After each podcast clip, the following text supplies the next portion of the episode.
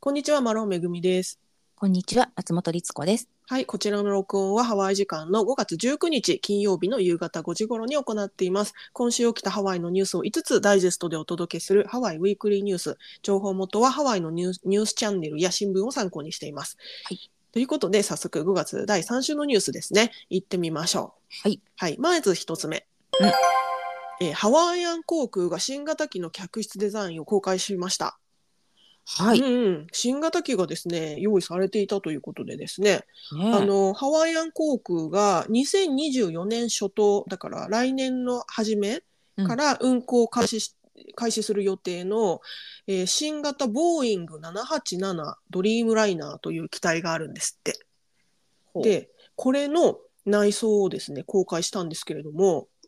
まあ素敵ですよとっても。え、ねえ、なんか写真見る限り、はいちょっと飛行機の中とも思えないような。うん、あのすごくねハワイアンらしいなっていうところもたくさんあるのでちょっとご紹介していきたいんですけど、はいまずですねあのこのボーイング787ドリームライナーなんですけどここにはですねプレミアムサービスクラスのレイホクスイートっていうのが導入されるんですってまあいわゆるファーストクラスだと思います。はい。うん、あのプレミアムサービスクラスの礼服スイート。これが、えーとですね、全部で30、ごめんなさい、何席だったかな。ちょっと待ってくださいね。34席。うん34シートあるんですって。で、うんうんあのもちろんフルフラットだし、えー18インチの機内エンターテインメントスクリーン、えーパーソナルコンセント、ワイヤレス充電、通路への直接アクセスが完備されている。だからまあ、なんていうのかな。どの席も通路側だし、えー、ともちろんあの完全個室にもできると。で、えー、と隣同士の席をあのコネクトしてつなげることもできる。だから例えばうんうんカップルとかで、とかお友達同士で座ってたらその中の仕切りを取って大きな一つの個室みたいにもできるよっていうことですね。なるほど。うん。なんですって。うん、すごいね、ホテルみたい。そうなんですよ。で、またね、機内の天井っていうのかな、あの、あ頭の上のとこあるじゃないですか。機体の上のとこ。あそこになんかね、あの、空のシミュレーションの映像みたいなのが流れるんですって。ね、なんか、あのー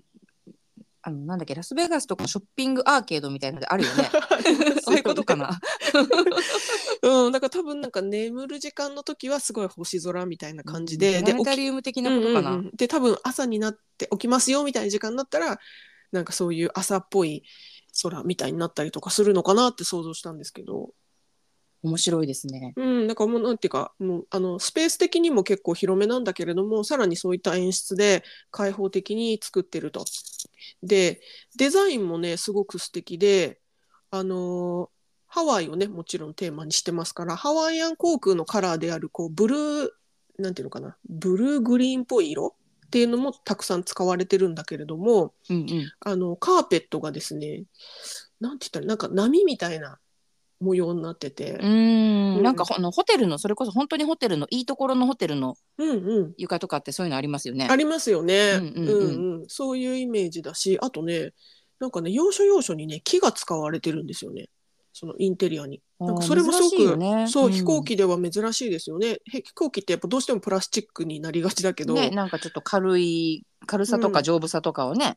あの耐久ー性とかを考えるとやっぱりそうそうね、プラスチックとかになりがちですけど、ちょっとね、こういう木とかが取り入れられてて、そうするとやっぱぐっとね、ゴージャス感が増しますよね。そ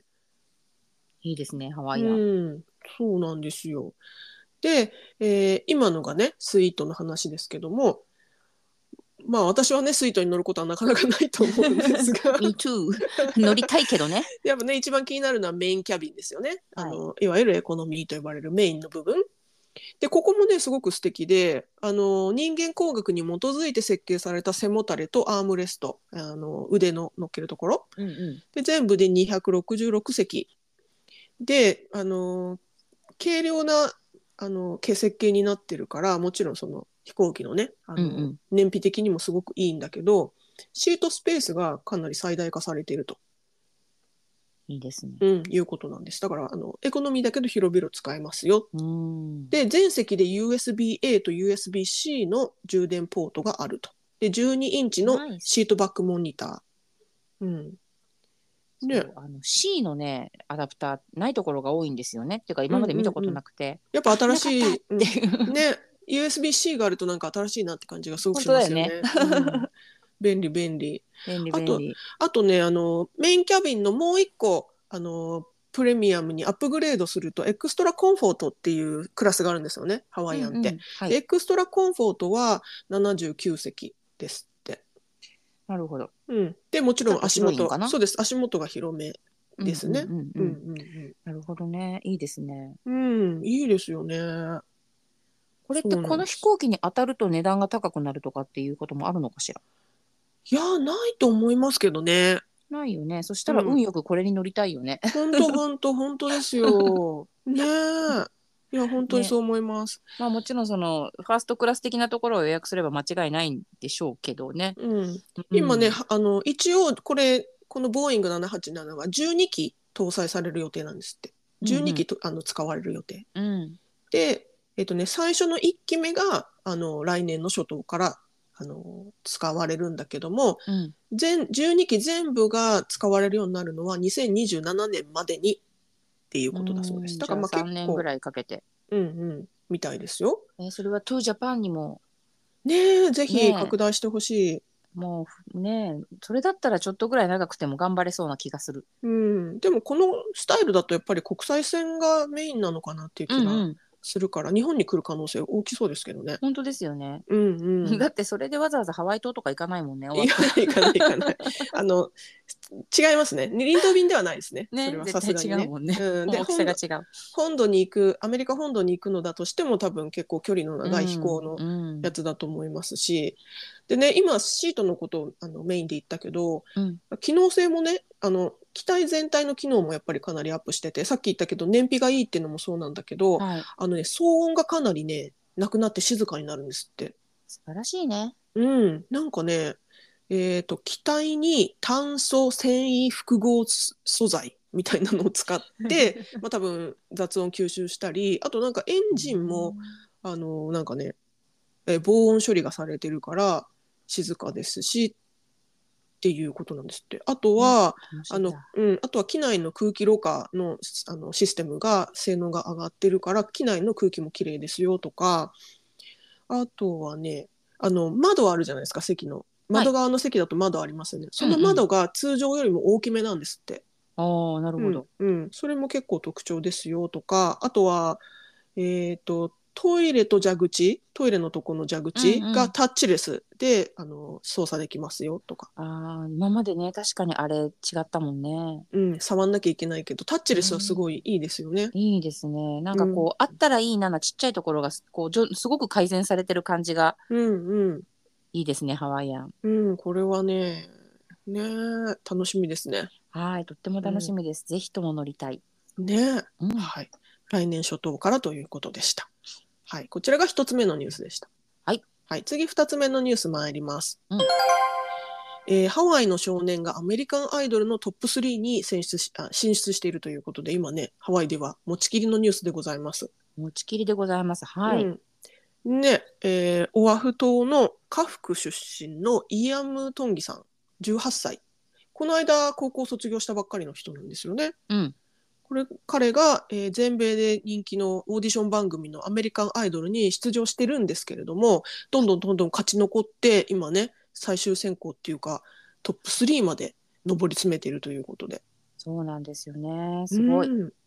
ねえ今まうんでもこのアメリカンアイドルに出あの出演してたっていうか、まあ、出場してたハワイのミュージシャンって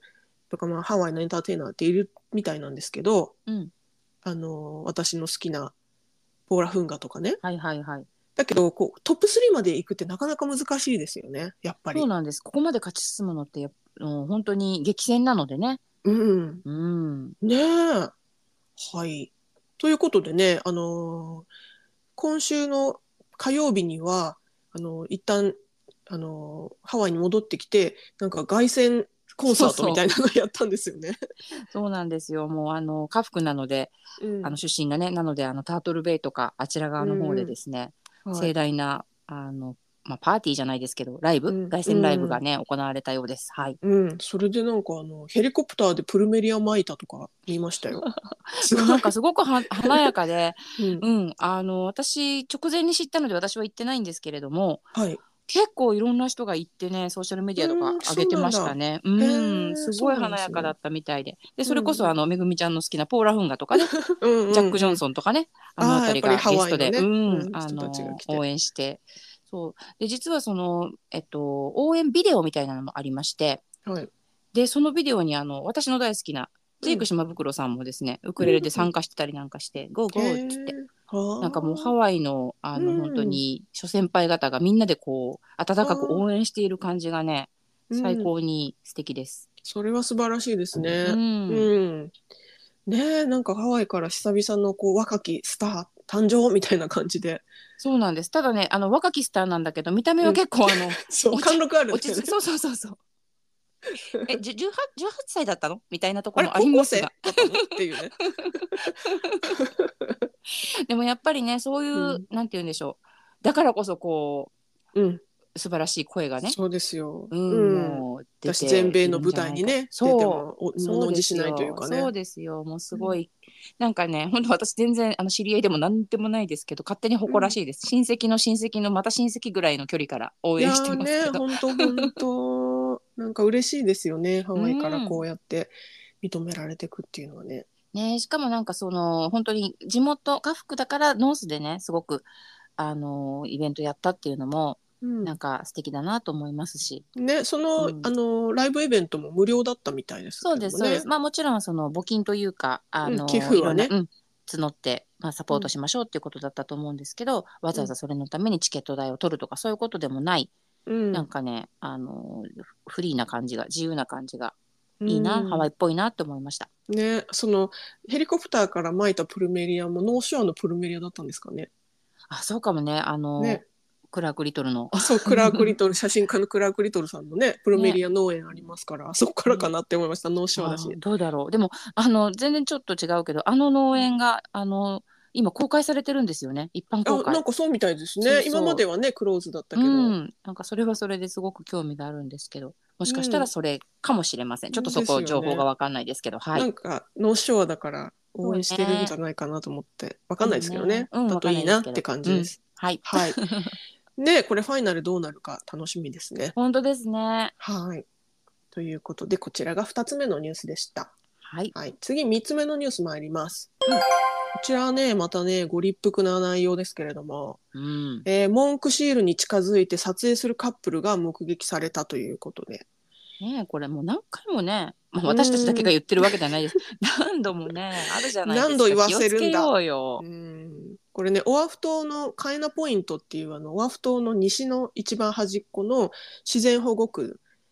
で起きた事件らしいんですけれども、うんハワイアン文句シールがここはですねあの結構日向ぼっこっていうか休憩に来るんですよねビーチにね。はいうんだけどあのもちろんハワイアン文句シールは絶滅保護危惧種絶滅危惧種ですから、あの近づいていけませんよもう触るなんてことはもちろんダメですよとか決まりがありますよね。うんでもそういうのを無視して、まあ、カップルが近づいてイエーイって写真を撮ってるのが、えー目撃されてその写真とか動画が、えーと政府機関に送られた、えー州土地自然資源局というところに、えー通報が行ってうんただまああのね、その局員が駆けつけた時にはもちろんもういないんだけれどもだから逮捕には至ってないんだけれども、もうこれはね由々しき事態ですよということであのハワイ州当局はもう絶対に近づいちゃいけませんよと再度呼びかけているということなんですけれどもはこれがねその写真を撮ったことももちろん、まあ、写真を遠くから撮る分にはいいんだけど近づいて写真を撮ったっていうところ自体ももうかなりね近づいてんですよ。いうんだからそれももちろんダメなんだけれどももっとね私がねはって思ったのが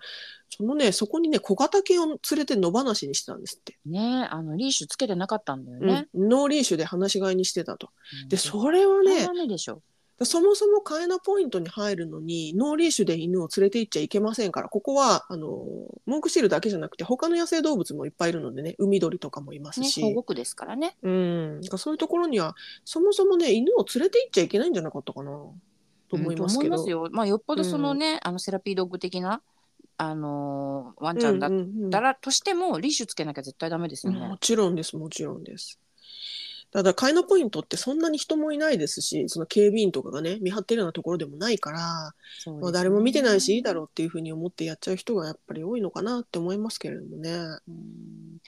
まあでもねなんかちょっといろんないろんな意味でダメですよね。ダメです。ですし、やっぱりね、人間にとっても、やっぱ危険ですから、野生動物に近づきすぎるのそはうね、ですよ。うん。だってワンちゃんだって自分の可愛いねかか多分大事なワンちゃんでしょうん、ワンちゃんの方が傷つくことだってもちろん自然の中ではねいくらでもあるわけですよ人間もそうだしそうですねよだから、うん自分たちにとってもよろしくないことだしでもちろうんそのハワイとかハワイの自然にとってもよ全くよろしくないことですからね。うん、そうなんですよね。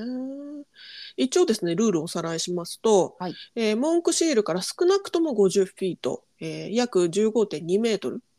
えーで、親子の場合、この文句シールが親子の場合は150フィート、これは約45メートル、45.7メートル、これの距離を保つことを、えー推奨されてるんですよ。うんうんまあ、推奨と言ってますけども、まあ、これ以内に近づくとそれは違法になって罰金の対象になりますよっていうことですね。うん、ダメってことです。ダメってこと。禁止ですす。ダメ です。はいあのね、あのこのニュースをねいつも聞いてくださってる方はもうご存知と思うんですけれどもあのだからね私たちはやらないですよただもちろん。それをもしあの見かけたら、えー、とこのですね政府機関 DLNR という、えー州土地自然資源局こちらに通報してくださいねということだそうです。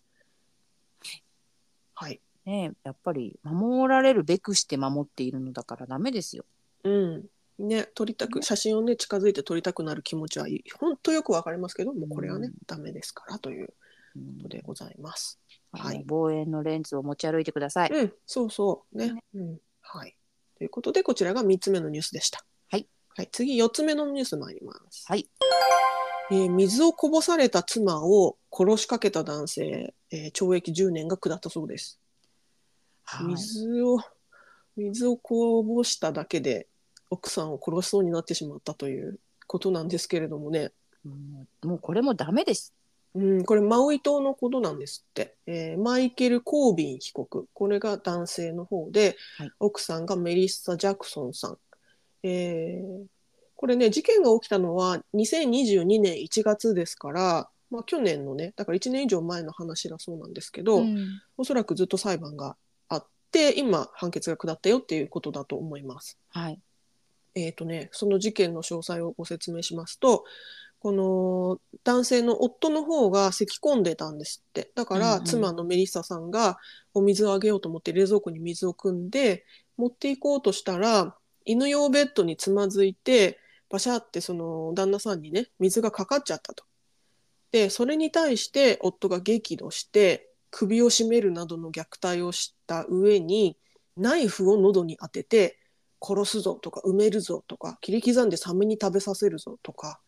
いうあの暴言も吐き続け、うんまあ、暴言というか、まあ、殺人予告というか、ね脅迫だよね。うん脅迫ですね。でも何時間にもわたって行ったと。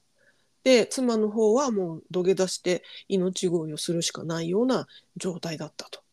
いうことなんですって。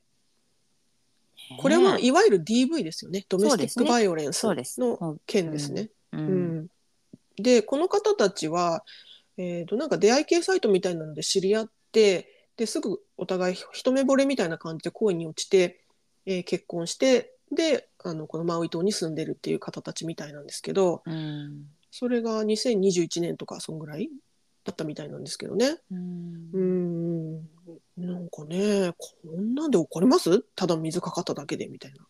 いやだからもうそれってたまたまそれがいきっかけだったんでしょうけどまあでもそもそもねドメドメスティックバイオレンスもなんていうのうんの要素を持ってる人もしかしたら今までもあったかもしれないそれは分かんないですけど、うーんうん、その水をこぼしたっていうこと自体がねあのそのことの大きさで言ったらめちゃめちゃちっちゃなことですけどうんこれが水じゃなくてもなんか他のことでもきっとこうなっうたんうんうんと私は思いますね。何かしらのきっかけがあればっていうことですよね。なんかちょっとハエ叩こうと思ったら旦那さん叩いちゃったとかさ、そそんなことでももしかしたらね、うんうんだから要は本当にちっちゃなきっかけで、うん、ドアを閉める音が大きいとかうね。んうんうんはい、一応ね副検事の人は最初あの要は検察は20年を求刑したんだけれども、まあアメリカには司法取引というものがありまして、まあ、被告はこの司法取引取引に応じたため、えー減刑されて殺人未遂罪は取り下げられたとそのため懲役10年になったということなんですが、まあ、これでね法廷でこの男性の方は本当にごめんなさいと反省してますみたいなことを言ったらしいんですけどうん奥さんの方はもう絶対許さないし彼が言うことは何も信じませんみたいな感じでいやも突うっぱねそた。うんうん、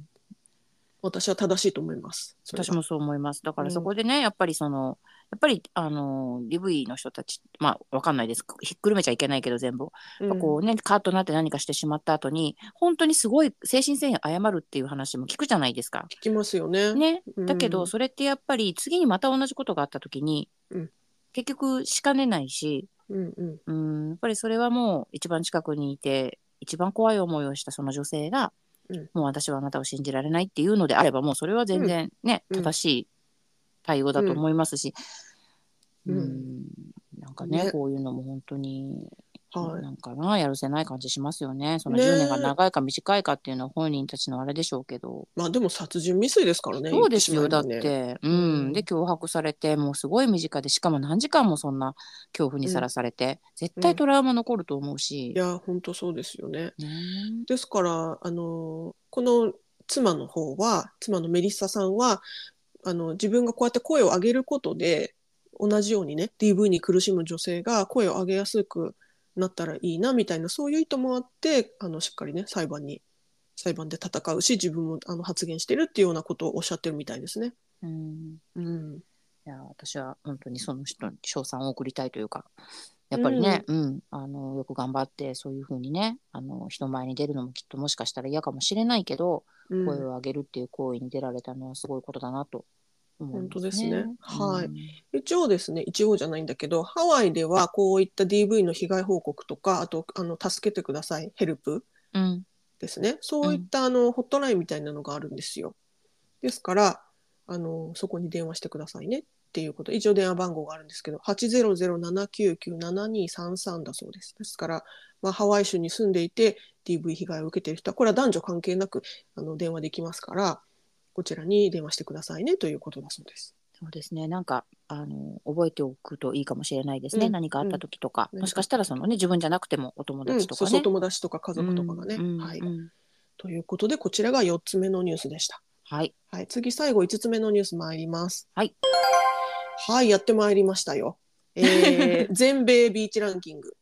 やんややんや。うん、今年に2023年の全米ビーチランキングが発表されたんですが、はい。えーハワイ州からは3つのビーチがランクインしてるそうです、トップ10に。素晴らしい。うん、そうなんですよ。えーこれね、あの全米ビーチランキングと言いますのは、ビーチ博士と呼ばれる博士がいま して、えーフロリダ国際大学の、えー地球環境学部のスティーブン・レザーマン教授、通称ビーチ博士。はいこの博士がですね、毎年全米ビーチランキングというのを発表してるんですね。うん。で、今年のランキングが発表されたんですよはい。はい。えーまずですね、1位が、えーセント・ジョージ島。これはフロリダ州だそうです。だから1位はね、フロリダなんだけど、はい。えー2位がデューク・カハノモクビーチ。これワイキキですよね。ワイキキです。うん。うん、ちょっとびっくりしますけど、ワイキキのね。ねあまりにも身近でびっくりしちゃった。え、ねえ、に2位ですよ。うんなんか珍しいなと思って。いつもねハワイ島とかが結構マウイとかが入ってくるイメそーうジだそうけそどう。そう。ね、ということで。で、まあ、ばばばばっとありまして、次のハワイはね、7位、ワイレアビーチ、マウイ島のワイレアビーチ。うん。で、あと9位がポイプビーチ、えーカウアイ島ですね。はい。ということで。すごい。まあたまたまその3つとも私行ったことあるビーチだったんですけど、うんうん。まあどこもね、もちろんすごく綺麗だし、うん。うん、いいですねと思いますけど、ね、やっぱりねなんかこう、個性的ですよね、どれそも。うそうそうそうそれぞれの魅力があるビーチですよね。うんうんそうそう。で、一応ですね、このレザーマン教授、つ通称ビーチ博士はですね、えーどうやってあのビーチランキングを作ってるのかってことなんですけど、はい、まず砂の質、あと波の強さ、ライフガードの有無、野生動物の有無、開発の度合い、混雑度など50の基準でビーチを評価するということであとまあ禁特に禁煙にしているビーチは評価が高いんですってえ逆に禁煙にしてないビーチってあるのかなハワイでハワイ州はあの基本的に禁煙ですねすべてがあの公園も禁煙ですし、ねああそうかハワイ州だけじゃないもんねあそうかそうはいか、、そうなんですよ他の州では多分禁煙じゃないところもあるみたいなあのなでるほどなるほどそういうことか、ううんうんうんそうみたいですよーん禁煙だとポイントが高くなるっていうえじゃあハワイはそれだけでまず全全部のビーチがポイント高いんじゃないですか ねポイン。ト高くなる、うんうんうん、ですねあそうですね。ね。なのであのトップ10の中にあの三三つのビーチが入ってるっていうのはもちろんねハワイ州が最多ということで、えー一番多い州ですよっていうで2位がえフロリダ州で、えー、2つのビーチがランクインしてるということだそうです。なるほど。うんまあ嬉しいですね。ねまあでもね、うハワイが取らなきゃそりゃって感じですもん。そうですよ、まあそこれのね海に囲まれた 観光地代表みたいなハワイが取らねば、うんねうん、来年は禁煙だし。ね来年は1位が取れるといいです ね。本当ですね。うんはい、ということで、えーこちらが5つ目のニュースでした。はい、はい、以上、えー今週のニュース5つご紹介しました、うん概要欄にソースのリンクを貼っていますのでご興味のある方はぜひご覧ください。はい。ということで今週もご視聴どうもありがとうございました。ありがとうございました。えー皆様、もしよろしければ、レビューやコメントを残してもらえたら嬉しいです。この番組は、Apple Podcast、Google Podcast、Spotify、YouTube などで、毎週土曜日の午後に配信しています。では、また来週土曜日に。はい、さようなら。さようなら。